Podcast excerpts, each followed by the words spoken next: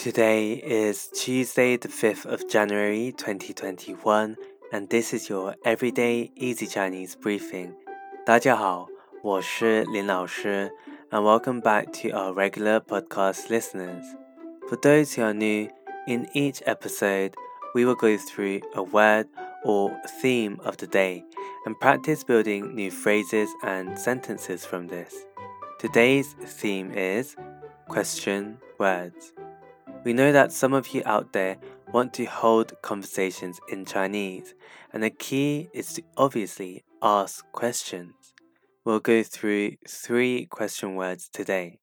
The first one is 谁,谁, which means who. For example, you can ask 他是谁?他是谁? Who is he? or who is she. The second one is 哪里,哪里, which means where.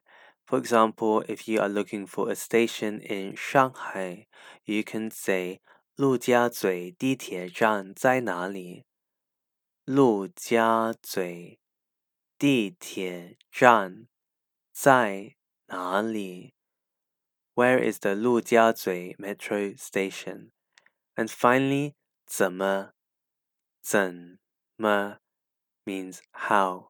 For example, you can ask 你怎么知道?你怎么知道? How do you know? That's it for today, where we learn three question words that you can use to continue or hold a conversation. The first one is 谁 which means who, 哪里 means where, and finally 怎么 means how. To see these words and phrases written out, head over to the forum section of our website www.everydayeasychinese.com and also remember to subscribe to our YouTube channel Everyday Easy Chinese. We post regular free weekly Chinese lessons on there. See you over there.